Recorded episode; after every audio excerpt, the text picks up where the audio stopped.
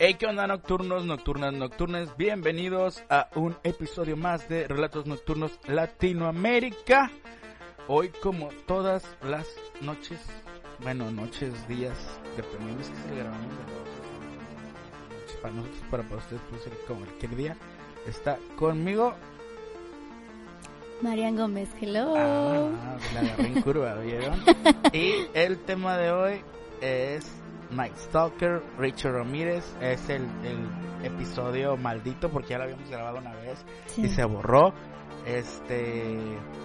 Y bueno, no, no vieron a Mariam la, la semana pasada, pero aquí estuvo también. Salió el final del video tantito porque tuvimos a Diego de Dermadarios, a quien le mandamos un saludo. Y pues nada, vamos a empezar este episodio, que es el episodio 83 de Relatos Nocturnos Latinoamérica.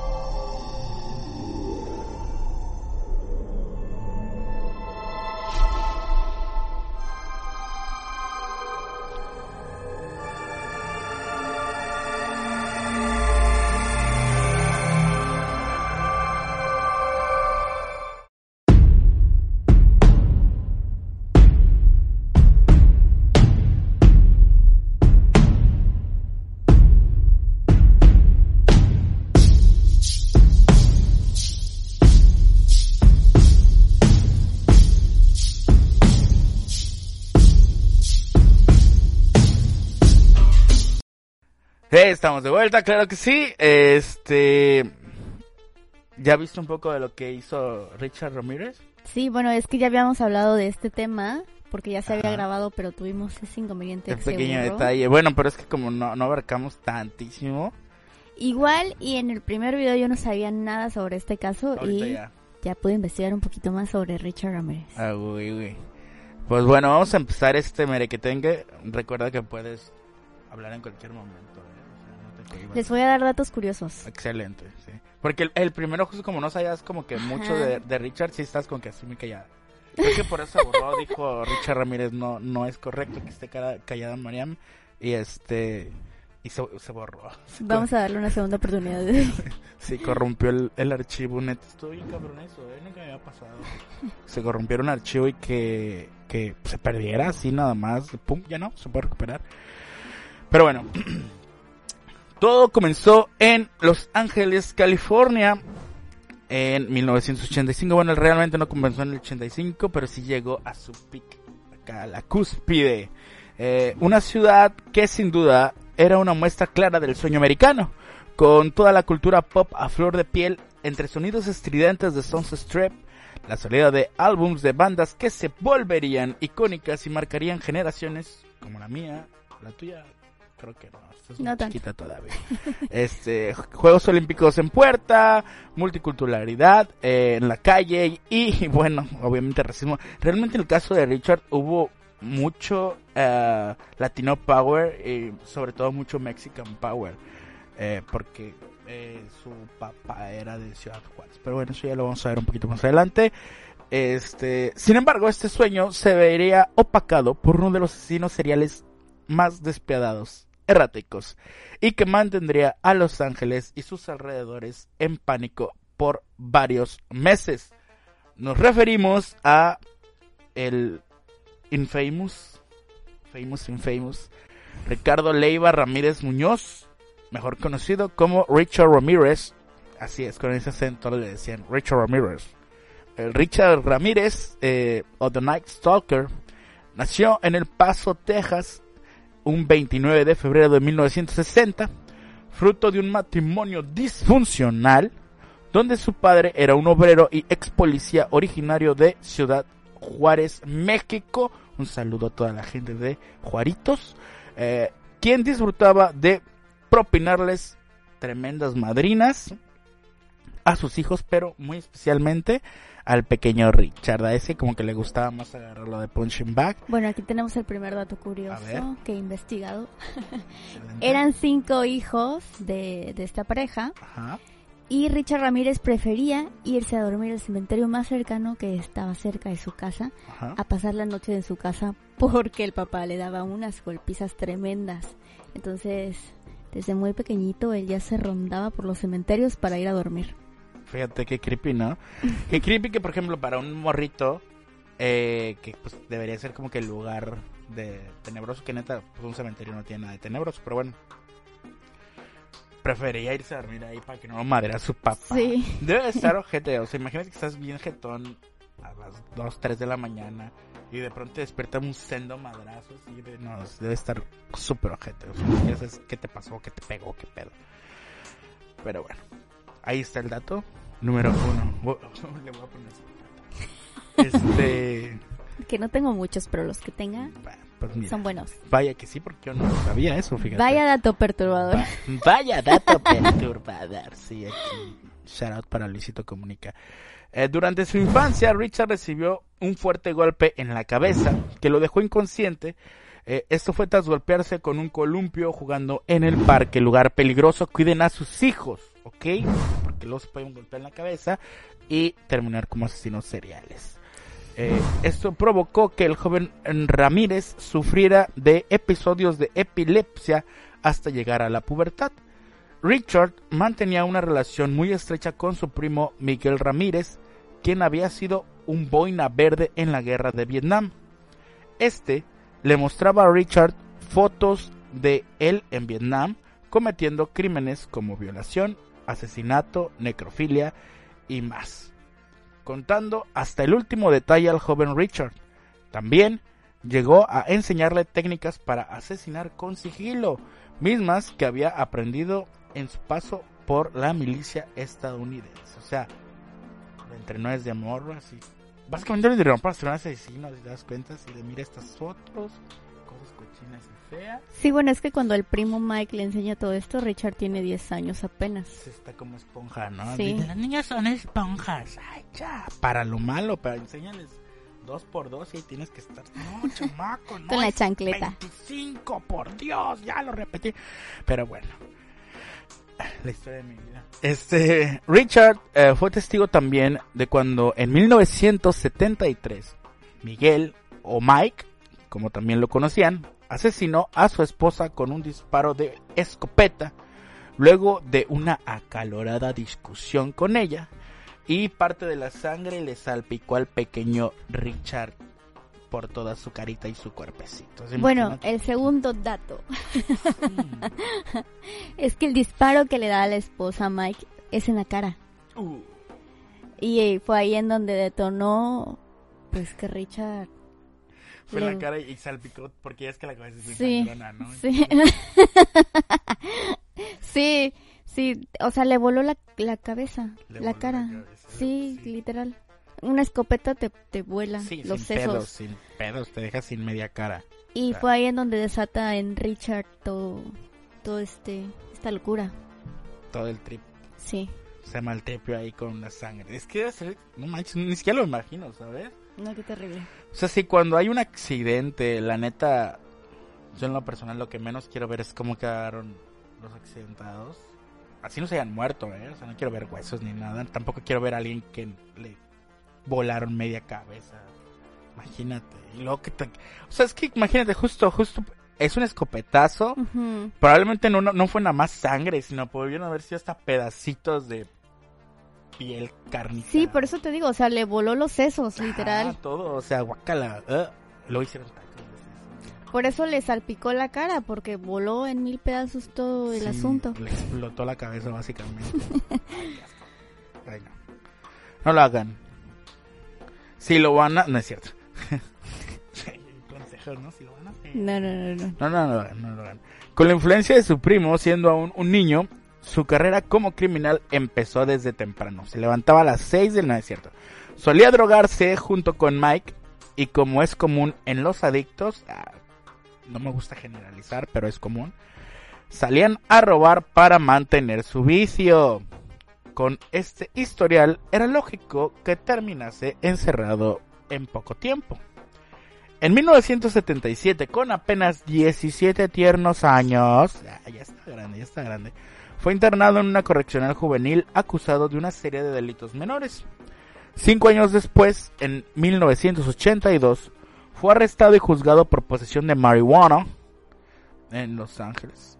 Y ahora es legal. Qué cosa, ¿no? Sin embargo, pudo salir en libertad condicional con cargos. Posteriormente se mudó a San Francisco y luego a Los Ángeles. Ah, no, todavía no está en Los Ángeles, todavía está en Texas entonces. Ahí creo que todavía no es legal. Eh, para ese momento ya era adicto a la cocaína y además de seguir robando comenzó a aficionarse a las armas y al satanismo, sea lo que eso sea o lo que sea para algunas personas. Y en esta época cabe mencionar que Mike no va, o como tercer dato curioso, Mike no va a prisión si no lo meten a un psiquiátrico. Entonces, debido a, esto, Richard Ramírez lo que hace es empezar a matar animales. Se metía a las granjas para robarlos y matarlos. Es ahí como que inicia su proceso y toda esta sensación de empezar a querer matar. Es muy de asesinos seriales empezar con animales, de hecho. Sí, empezaba las granjas, los robaba, los animalitos, los mataba, los degollaba, los mutilaba. Qué horror. Sí, sí, sí. Ahí está, padres de familia, si sus niños maltratan a los animales, red flags, ¿eh? Yo que usted lo interno inmediatamente en un manicomio y no lo vuelvo a ver nunca. Pero bueno. o ayuda psicológica creo que ayudaría un poco más. Porque así, fíjate, sí, si lo internas y nunca lo vuelves a ver, crece con resentimiento y luego se pone mamado y escapa un día y te busca y se vuelve como la película de Halloween. Sería increíble. no le hagan caso. O, no, ¿va? Si, no es su sueño, pues no lo haga, ¿va? Más piénselo, puede salir en noticias y todo el pedo el, el niño, ¿eh? Ahí. Y usted también, por mal padre. En 1983 regresó a la cárcel porque se le olvidó un bolígrafo, no, no es cierto, por un cargo de robo de automóvil. Salió de prisión al año siguiente, pero debido al estilo de vida que había estado llevando, era una persona realmente deteriorada. Reformarse nunca fue una opción para Richard. Sus años fumando la marihuana, la Mary Jane, la María Eugenia y comiendo comida chatarra, wow, wow, wow, calma con la comida chatarra, la comida chatarra no tiene nada que ver en esto, es por la droga. Eh, lo dañaron físicamente, estos excesos. Eh, un detalle curioso es que, fíjate, te chingué un detalle curioso. ¿Cuál? Ah, no, no importa, adelante. Bueno, no si lo tenías tú. ¿Cuál? Este. Si quieres, dilo tú, es más. ¿Lo alcanzas a ver? Ay, no veo. No, pero tengo un dato curioso con respecto a eso. Dilo tú y yo digo el otro dato curioso, porque el otro no lo tienes. Ah, Como ya grabamos esta, esto anteriormente y se borró, ya sé lo que viene. Perverso. Un detalle curioso es que se dice que la canción favorita de Ramírez era una llamada Night Prowler de la banda ACDC. Eh, esta solía escucharla al momento de cazar a sus víctimas. Bueno, y el dato curioso sobre esta banda es que Richard Ramírez tenía una gorra negra con las iniciales de AC. DC y la dejó caer en uno de sus crímenes es, y esto hizo quedar mal a la banda. Ah, sí, o sea, fue como mala publicidad. Sí, sí, sí. Salió en los periódicos la gorra y fue publicidad. de hecho es muy famosa la gorra, neta que sí, sí, ¿eh? sí, sí, sí, Pero bueno, recordemos que dentro de la publicidad cualquier publicidad es publicidad, así es que pues mira. Sobre todo cuando en estas épocas era muy sonado Richard Ramírez. Sí, sí, sí, eh, fue, sí. Y sobre todo por ese asunto del satanismo, y por ejemplo era rock, era ACDC, este, y era época creo del pánico satánico también, entonces como que era una gran bola de lava del infierno hirviente. Iba a decir de nieve, pero no, digamos, el lava hirviente, que se fue haciendo más grande y más grande. Así es que, pues, de todo el mundo creo que les haya quedado mal la publicidad a los de ACDC. Es más, necesito una gorra de esas. Oye, que saquen la gorra, ¿no? En su este merch de ACDC, la gorra que usó Richard Ramírez. Vamos. Estaría bien. No dudaría que alguien la haya comprado. Yo un coleccionista. Pero la compro, claro que sí. Es parte de la historia. Con su sudor de Richard Ramírez. horrible. De hecho, otro dato curioso. Todos los crímenes que hizo y todas las víctimas comentan que Richard Ramírez tenía un olor nauseabundo que salía de su boca. Ah, es que tenía hecho mierda los dientes. Tenía podridísimos los dientes. Sí. Sí, por tanto dulce. No, no fueron las drogas, no, está a creer. Bueno, el tema cuenta, el tema de ACDC, retomando Night Prowler de ACDC, el tema cuenta la historia del miedo que siente una persona al estar sola en casa, así como mi pobre angelito, en la noche, porque aparentemente alguien se acerca. Esto le daría entonces su famoso apodo de El Merodeador Nocturno. Yo discrepo un poco con mi, me autodiscrepo, pues, o sea, quise ponerlo para poder tener esta discrepancia, porque según lo que vi en el documental, fueron varios nombres que le puso la prensa, así como siempre la prensa es la que pone como que los nombres a los asesinos, ¿no? Y todo ese pedo y pasa por varios nombres hasta que dieron con Night Stalker. O sea, un día a alguien se le ocurrió y fue como que el uff, branding suena verguísima, venga, se queda. Y también yo creo que a Richard Ramírez le gustó, ¿no? Claro, de hecho, de hecho, le gustó. Fue como que ahí él, él se le empezó a creer más y dijo, a huevo, de aquí soy. Y eh, de hecho a una de sus víctimas le dijo así de, ¿sabes quién soy? Soy de Night Stalker, bitch. Y así en cabrón el güey. sí, loquísimo. Pero bueno, vamos con su primer asesinato. Sin tambores aquí, no, por favor. Eh, faltaba poco para que Ramírez progresara y pasara del robo a la violencia, en este caso vete del robo, del robo de matar animales y todo eso, a la violencia pues también ya con personas, ¿no? Su primer asesinato ocurrió el 28 de junio del 84. Tras consumir cocaína, salió de la casa y tomó su auto, se detuvo afuera de una vivienda ubicada en la calle Glacier Park. Ahí vivió una anciana de 79 años llamada Jenny Binko. El asesino entró por una ventana y atacó a la mujer, la agredió sexualmente y la apuñaló en múltiples ocasiones. Jesús. De 79 años. Sí. No, ese mamá. Sí. Qué gusto. Bueno, supongo que era grande de edad porque no se puede defender, ¿no? Ah, sí, era, es que eso es otra cosa que le, que le encantaba a ese güey, que no se pudieran defender. Sí, sí, de hecho era bien este cobarde para ese tipo de tips.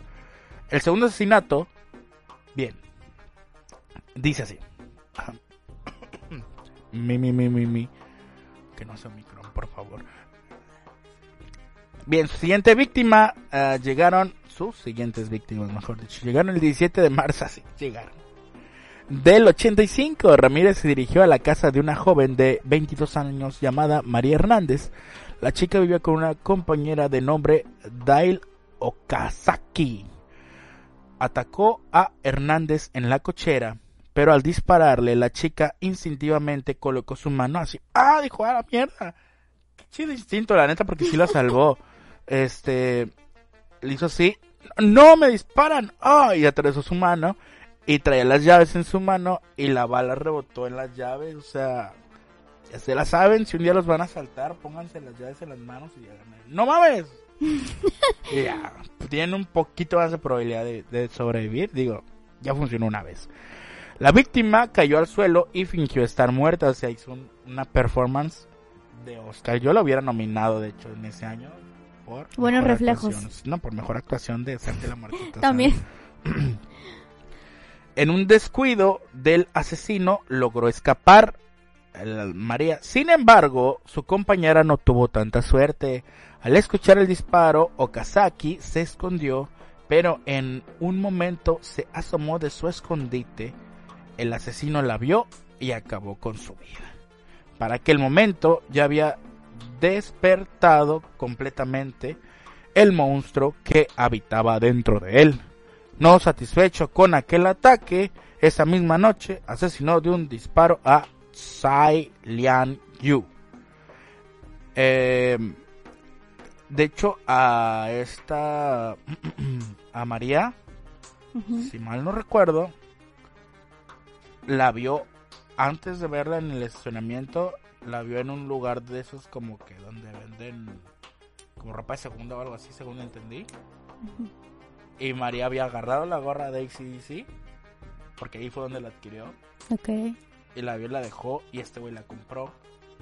O sea, ella, ella guachó cuando lo... Sí, claro. Cuando hizo ese pedo. Y ya cuando iba para su casa, este... Este güey la... En el camino como que la interceptó, por así decirlo. Y le sonrió y todo el pedo. Y el amor se quedó así como que qué pedo con ese pinche freak. Y después se lo, se lo topó en el en su estacionamiento y ya pasó lo que les acabo de relatar, ¿verdad? Oye, y otro dato curioso, curioso es que en 1985, que es en esta misma época de estos dos asesinatos y uno fallido, es, es que Richard Ramírez se hospedaba en el Hotel Cecil, el hotel en donde ocurrían un sinfín de asesinatos, por ejemplo, el de Lisa Lam y el de Elizabeth Short, mejor conocido como la Dalia Negra. Super caso. A mí me encanta el caso de la, sí, de la Dalia Negra. Y pues este hotel era muy conocido en esa época por tantos sucesos que habían de muertes, secuestros, pero es que era un hotel muy barato. O sea, era un hotel como de paso. Ya, un hotelillo. Sí, sí, y entonces ahí se hospedaba también Richard Ramírez. La crema y nata. Claro. ¿No? Qué horror. Bien, tan solo 10 eh, días después de aquel ataque, el 27 de marzo del mismo año, del 85, sí, sí, estamos bien, 85, sí. Eh, Ramírez asesinó al matrimonio Zazara. Se trataba de Vincent, un inmigrante italiano de 64 años. No, no estamos siendo racistas aquí pero era dueño de una pizzería, o sea, no quiero encasillar la gente, ya sabe. Tampoco es como Mario Bros, no sé. Y su esposa Maxine de 44, tal como solía hacerlo, porque el ser el modus operandi de Ramírez, asesinaba primero al hombre, lo más rápido posible antes de que pudiera reaccionar para evitar una confrontación directa y después pues ya se tomaba el tiempo con la mujer. Primero la atacó sexualmente. Bueno, al señor Vincent eh, le dio un disparo. Luego a la mujer primero la atacó sexualmente y después la apuñaló hasta matarla. Pero no solo se conformó con eso. Ramírez la torturó sacándole los ojos. Años después aseguraría con desdén que la víctima se encontraba viva cuando lo hizo, o sea, le sacó los ojos antes de matarla. Para ese momento las autoridades ya habían puesto en marcha una operación policial a gran escala, sin embargo, la investigación no dio frutos.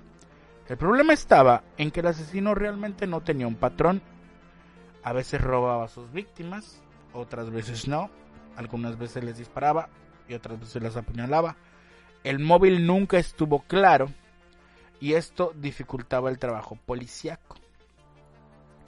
De hecho, justo en la serie que le hizo Netflix, documental, eh, uno de los policías, el oficial, aquí tenemos el detective Hill Carrillo, ah, fue uno de los que, de los primeros que empezó a relacionar los asesinatos, porque aparte de del asesinato eh, y de la violación y todo ese trip, a gente, pues como podemos ver ya grande, ¿no? Por así decirlo, también abusó sexualmente de, menores, ¿no? hay algún relato ahí, justamente en el documental, de una muchacha que la secuestró cuando tenía 6 años. Lit la sacó de su casa, ella te narra todo el tripping. Anastasia Honora. Sí, sí, sí. Y lo bueno, si es que algo bueno, es que por lo menos a los niños los mataba. No, bueno, eh, dentro de los datos curiosos que yo busqué es que a esta chica de 6 años, Anastasia, le perdona la vida. Sí, sí, los mataba. Le perdona la vida. Sí, sí. La, la utilizó, ahora sí que un rato. Eh, y luego lo fue a dejar en una estación de gasolina y le dijo, háblale a la poli, habla a tus papás. pues sí, justo le perdonó la vida, ¿no? Pero bueno. En abril del 85 volvió a atacar. Esta vez sus víctimas fueron William y Lily Doy, una pareja de ancianos de 66 y 63 años respectivamente. Ramírez irrumpió en la casa y le disparó al hombre. Enseguida subió a la habitación donde se encontraba la esposa gritando, la amenazó y la golpeó. La llevó hasta donde se encontraba el marido agonizando para que lo viera y posteriormente la obligó a que le entregara el dinero y las joyas. La llevó nuevamente a la habitación donde la desvistió salvajemente y la violó. Gravemente herido, William Doyle pudo llamar al 911, aunque no pudo decirles nada, solo marcó. Pero, como allá el servicio está chingón, no digo que aquí no, nunca he, he marcado al 911 aquí en México, afortunadamente. Este, pero pues en Estados Unidos, si marcas y no contestas, de todos modos van. Sí, porque como que está... O pedo, ¿sabes? Sí. Entonces, aún así el servicio de emergencias fue capaz de arrastrar la llamada y al cabo de unos minutos llegó la policía y una ambulancia. Pero para ese entonces el asesino ya había escapado. El hombre no sobrevivió, pero sí su mujer, quien pudo dar la descripción del atacante. Aquí ya por fin hubo alguien que sobrevivió y que pudo dar una descripción de, este tipejo, ¿no? Y a cierto punto podríamos decir que pues el señor William le salvó la vida a la doña porque ya no le dio tiempo a este güey de terminar el, el tuvo que huir. Y ya desde ahí fue un agua para para dar características de cómo era físicamente. Sí, claro, ya, ya había como que un rostro más o menos, una descripción que seguir y demás, ¿no? Porque aparte de ella estaba María, pero pues ya era como complementar una... Pues, de que era el mismo atacante. Sí, exacto, aparte. Eh, bien, la comunidad de Los Ángeles estaba completamente alarmada, neta, estaban bien culiados, todos. Los Ángeles y sus alrededores, por cierto había una especie de histeria colectiva propiciada en parte por lo que se difundía en la prensa. La prensa jugó un papel terriblemente importante en esto, pero realmente también fue bastante terrible porque había mucho como que mucho amarillismo y mucho querer sacar notas que pues la neta no debieron de haber sacado y que entorpecieron también al, al la investigación policial, ¿no? Un mes después del ataque de los, a los esposos Doy, el 26 de mayo Ramírez ingresó a la casa de Malvia Keller de 83 años y Wolf Blanche de 80 atacó salvajemente a Malvia con un martillo mientras dormía, o sea, ve cuchillo, martillo, pistolas el güey. Sí, lo que le, variaba, ¿no? Hizo lo mismo con Wolf, a quien además de golpear también violó. Fueron encontradas eh, un par de días después, solo una logró sobrevivir. Un día después, Ramírez encontró a otra víctima. Se trataba de Ruth Wilson, una mujer de 41 años que tenía un hijo de 12. El asesino rompió la ventana de su casa para entrar, esposó al niño y lo encerró en un armario. La mujer, creyendo que se trataba de un asalto, rápidamente procedió a darle al criminal todas las joyas y el dinero que tenía. Sin embargo, después de recibir el botín, el hombre la amarró, le quitó la ropa y la violó. Afortunadamente para Wilson, Ramírez la dejó con vida. Este fue quizá el principio del fin del asesino, ya que con la descripción de la mujer también se logró hacer el primer retrato del criminal. Em, aparte de eso, en las escenas del crimen había una huella de un tenis marca Apia o algo así. Que te digo, se había encontrado en donde habían robado niños, donde había habido este tipo de... Y así. Y, y el agente Hill, él decía, güey, pues sí, está la misma, güey, el mismo tamaño. Y no era como que fueran unos Nike, por ejemplo, que era como que en la época de los Nike, según yo. Converse, ah, no, ¿verdad? También, así como no. Este... Bueno, podría ser Nike, Converse o lo que sea eh, pero vaya, lo que voy es que eran marcas como que mucha gente podía traer unos, unos eh, tenis de esos, ¿no? Eh, pero esto era una marca súper pequeña y... Mm, como algo muy local. Súper identificable, pues, muy, muy peculiar. De hecho, lograron llegar hacia la base de datos de la tienda y descubrir que nada más habían vendido un par de esa talla en el en Los Ángeles. Pero no había un registro de quién lo compró.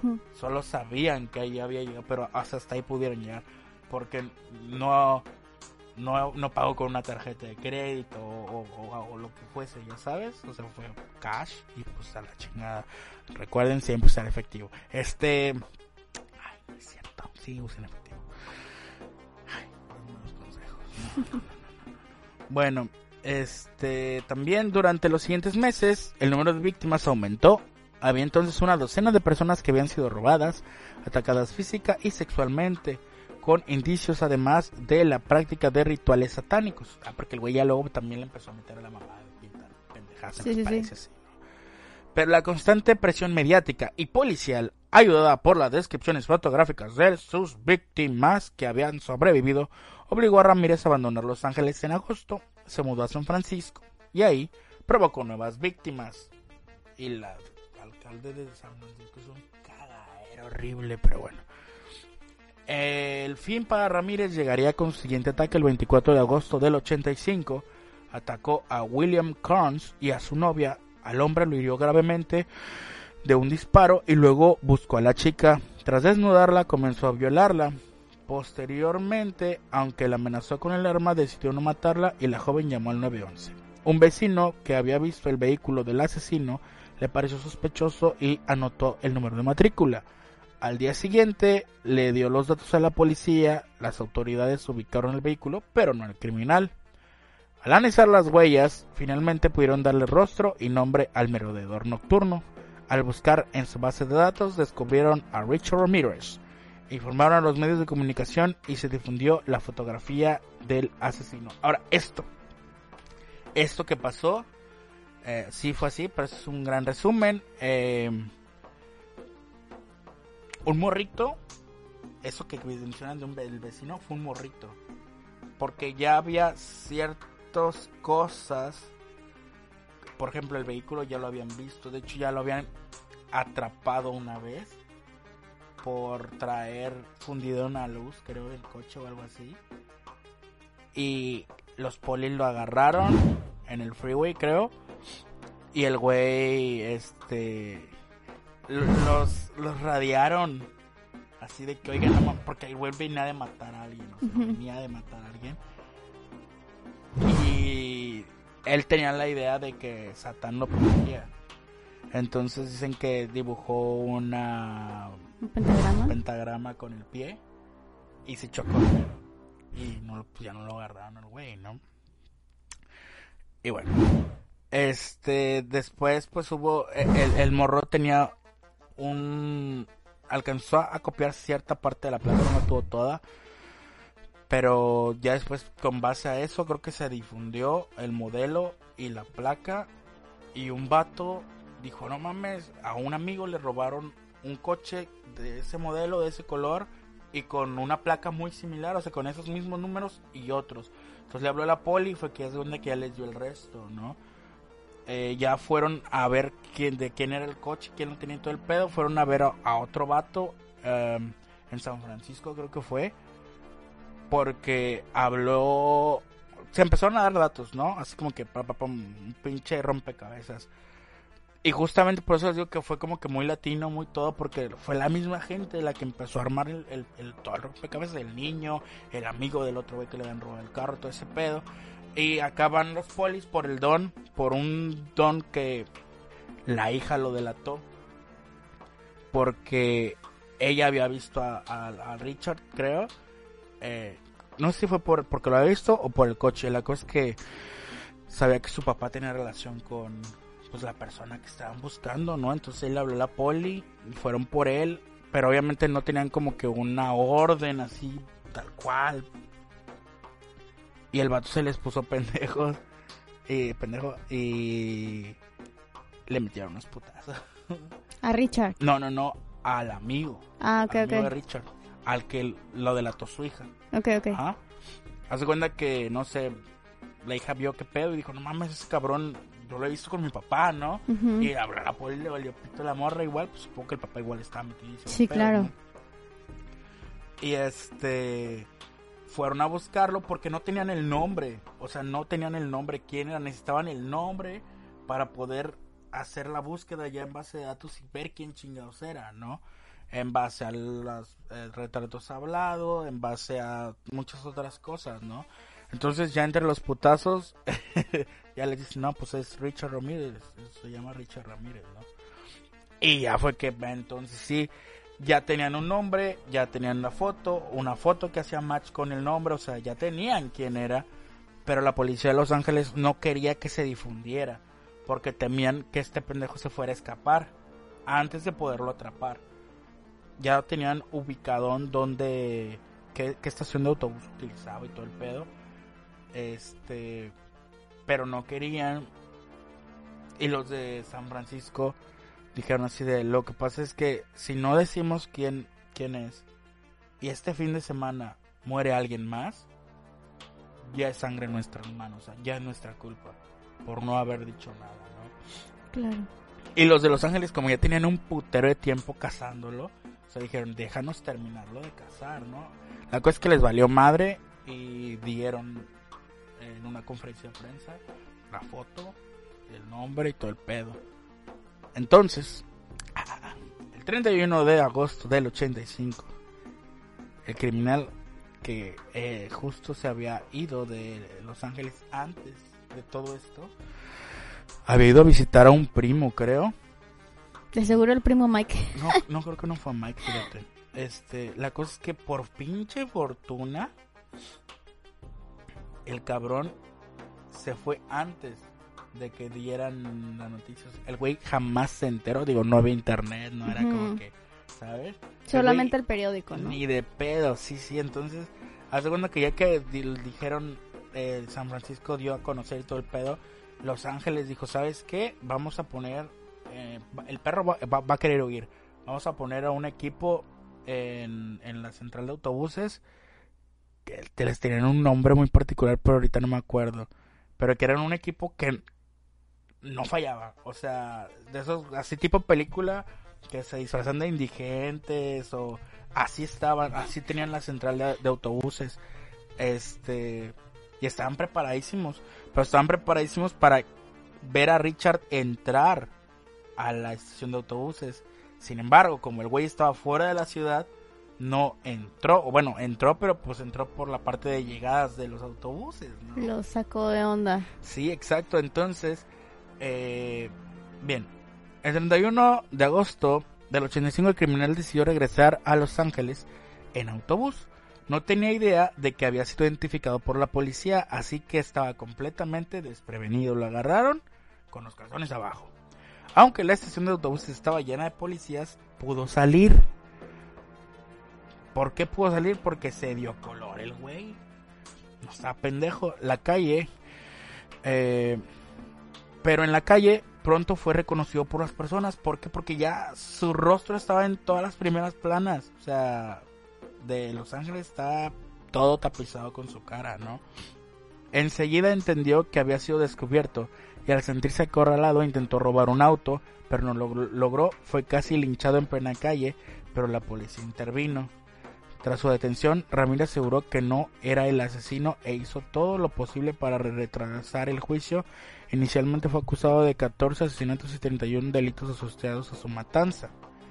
Sin embargo, debido a que cambió de abogado en varias ocasiones y al hecho de que sus crímenes habían sido en varios lugares, eh, lo que atrajo algunos problemas de jurisdicción, algunos de los cargos fueron rechazados para acelerar el proceso. ¿Cómo lo atraparon? El güey salió de ahí, fue a comprar una tiendita. En la tiendita vio que había un putero de periódicos con su cara. Vio que el güey de la tienda se dio cuenta que era él. corrió, subió a un autobús. Este. Súper paniqueado el güey, sube el autobús, voltea, de película, voltea y ve que un güey trae el periódico con su cara y el güey vale y lo ve, ve el periódico y se para en chinga. ¡Qué miedo! Y pide la bajada, o sea, sí, el güey se para y se baja y va a hablarle a la poli. Este güey, Richard Lolica, o sea, lo alcanza a ver y se baja del, más adelantito del autobús, ¿no? El compa que lo vio en el bus, dicen que poró a un recolector de basura un camión, y que le dijo, hey, ahí va el asesino, güey, vamos a seguirlo. Entonces, digo que fue muy barrio, fue muy gente porque la racita así de, lo acabamos de ver pasar por aquí, lo acabamos de ver pasar por allá. Y todos se unieron. Toda la banda. La cosa es que el vato se fue a meter al barrio. Justo, por ejemplo, eso que intentó robar el coche. Sí lo intentó robar, pero tío, el güey nunca se había enfrentado a un hombre realmente. Entonces le quiso robar el carro a un vato y el vato le metió unos putazos lo, lo madrearon, le dieron un tubazo en la cabeza, o sea, le fue mal al vato. A, fin, a final de cuentas, tuvo que dejarse atrapar. O sea, para el güey cuando vio llegar a la patrulla fue así de, ah, güey, no me van a matar. Llévenme. Porque, porque ya lo tenían, o sea, y no querían que, que se lo llevara la poli, ¿no? Entonces, este, ya lo suben y hay imágenes de esa madre igual, de todo ese pedo, ¿no? Y, le están preguntando así de, ¿quién eres? ¿Quién eres? Y el güey dice, sí, soy yo, soy yo, soy yo, soy yo. Soy yo. Que eso me saca un poco de pedo, igual y después hizo algo, pero ahí confesó, entonces, como que, ¿qué pedo? Se lo llevan a la estación de policía. Este... Y por ejemplo, ve las entrevistas de la gente de donde lo atraparon y se ve que es puro mexa, puro paisa. Está neta, neta. Y obviamente la raza lo quería chingar. O sea, estabas en una delegación cualquiera de Ciudad de México o algo así. O sea, estaba la gente enardecida bien cabrón. Se lo llevaron a la, a la comisaría de ahí. Y llegó la gente así la marabunta y rodeó el lugar. Y querían que lo sacaran para lincharlo al perro, pero pues en él. Y este, pero la verdad es que a fin de cuentas la poli le salvó la vida. Porque sí, claro yo creo que dura más lo chingan sin pedos ahí. El más feliz porque llegaran por él. Sí, no, sí, la verdad que sí, la verdad que sí, porque fíjate, eso fue en el 85. Y todavía vivió un buen rato el perro. Sí. Bien. Allá vamos, todavía calmamos. Sí. Casi tres años después de su detención, el 22 de julio del 88, comenzó el proceso para seleccionar el jurado. El caso tomó un año completo debido a la cantidad de testigos y evidencia que había. Finalmente, fue sentenciado a 19 penas de muerte. El 7 de noviembre del 89 fue recluido en la prisión de San Quentin en California. Pero el asesino no murió por su condena. Falleció a causa de insuficiencia hepática el 7 de junio del 2013. Échale. O sea, lo habían dejado que lo lincharan en el 85. Vivió hasta el 2013 con impuestos de la gente y murió hasta los 53 años. Habían pasado 23 años desde su condena, o sea, le dieron 23 años de vida. Digo que sí que estuvo en la cárcel, lo que tú quieras. Hey, estaba vivo. Bueno, y en este proceso en el que está en la cárcel, ya que se generaron pues muchas ¿cómo cómo cómo sería sería este teorías? no teoría, sino se hizo tan famoso que le pagaron la sus dientes. O sea, tenía los dientes tan podridos. Sí, que, se hizo tan famoso que decidieron reponer su sonrisa. Y si tú checas las fotos de cómo estaba y cómo está en el en su proceso, tiene los dientes perfectos con carillas y todo. Perro. De hecho, la foto que utilizamos para la publicidad de este episodio se Tiene carillas. Se ve bien sí, sí, sí. güey. Apestoso como la chingada, pero se ve bien. El perfil psicológico de Richard. Durante su juicio, la defensa trató de que se considerara a Ramírez como una persona mentalmente perturbada. Sin embargo, esto no sirvió para evitar su condena. Los psicólogos indicaron que el criminal no encajaba en el grupo de los asesinos normales. Y es que si bien había tenido una niñez y adolescencia problemática, nunca pareció tener un móvil para sus asesinatos. No seguía un patrón específico. Sus víctimas eran de ambos sexos, de diferentes razas y edades. Aquí tuerce un poco, porque realmente aquí no les di la lista de todos. Fueron como que highlights de asesinos, perdón, de asesinatos. Pero en realidad mató un chingo de gente asiática. Y recordemos que su primo estuvo en Vietnam, entonces obviamente había una predilección por la gente asiática. Así que no me digan que no había uno. Claro que había preferencias. Las armas que utilizaba también eran varias. Aunque el cuchillo fue uno de sus preferidos, también utilizó bats de béisbol, martillos y varios tipos de pistola. Y así llegó hasta el 2013, a 53 años, se murió por insuficiencia hepática el Richard Ramírez, también conocido como Night Stalker. ¿Cómo la ves? Pues aquí tengo el último dato. A ver. Y ustedes se van a preguntar qué pasó con Richard en todo ese tiempo que estuvo en la cárcel. Pues se casó. Así como lo oyen. se casó. Sí, con una editora independiente de la revista para adolescentes llamada Dory Lyon. Fue quien terminó casándose con él. El 3 de octubre de 1996, Richard y Doren se casaron en la prisión de San Quintín. Los hermanos Ramírez y 60 reclusos fueron los invitados especiales. ¡Qué bonito! Doren estaba segura de que Richard era inocente de todos los delitos. What the fuck, estaba loca.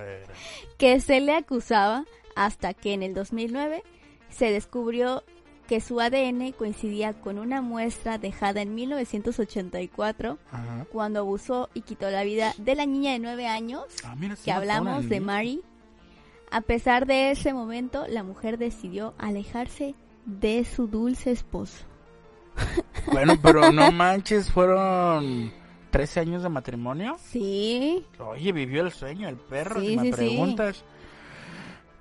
Él recibía, él recibía cartas de fans y por la que se decide es por la editora independiente. Dice aquí es donde, aquí, aquí huele a amor, dice. No, yo creo que de ahí sacó para ponerse las carillas. puede ser, puede ser, todo es posible. Pues bueno amigos, eso ha sido el episodio número 83 de Relatos Nocturnos. Richard Ramírez, Night Stalker. Les recomiendo que vean eh, la serie de Netflix, Night Stalker watchenla, hay mucho data y chidillo.